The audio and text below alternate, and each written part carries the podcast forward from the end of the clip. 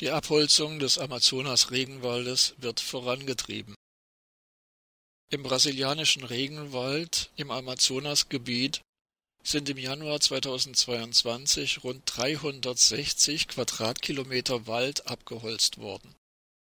Damit ist so viel Fläche in einem Monat verloren gegangen wie seit dem Jahr 2015 nicht mehr. Eine Umkehr vom Weg in die Klimahölle ist unter den gegenwärtigen politischen Umständen in Brasilien nicht zu erwarten. Rund 360 Quadratkilometer Regenwald sind im brasilianischen Amazonasgebiet allein im Januar durch Abholzung verloren gegangen.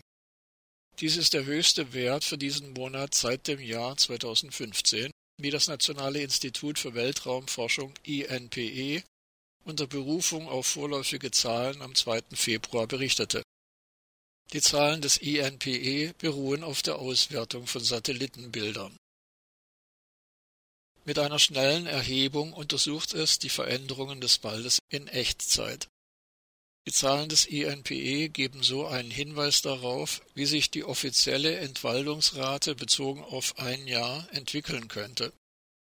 Die Rate bezieht sich auf den Zeitraum von August bis Juli bei der Weltklimakonferenz COP26 in Glasgow hatte die brasilianische Regierung angekündigt, die illegale Abholzung des Amazonas-Regenwaldes bis 2028 zu beenden. Wie alle unverbindlichen Ankündigungen der Regierungen auf den Weltklimakonferenzen der vergangenen 25 Jahre widersprechen sie dem realen Handeln. Die abgeholzte Fläche in der Region betrug dem INPE zufolge zwischen August 2020 und Juli 2021 13.235 Quadratkilometer.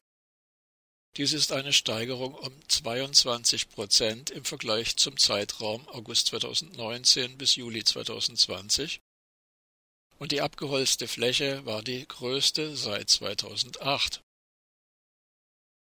2019 war das erste Amtsjahr des rechtsextremen Jair Bolsonaro als brasilianischer Präsident.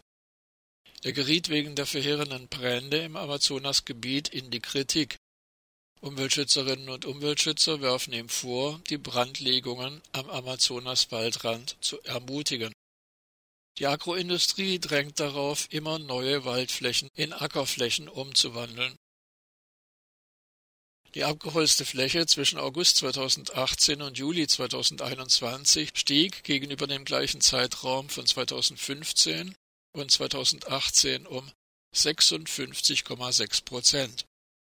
Wie das Institut für Umweltstudien im Amazonas IPAM vermeldete.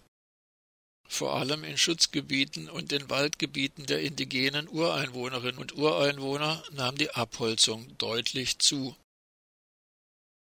Zitat Wir befinden uns auf einem Weg, der in genau die entgegengesetzte Richtung führt, als was der Planet in diesem Moment dringend braucht, sagte die wissenschaftliche Direktorin des IPAM, Arne Alenka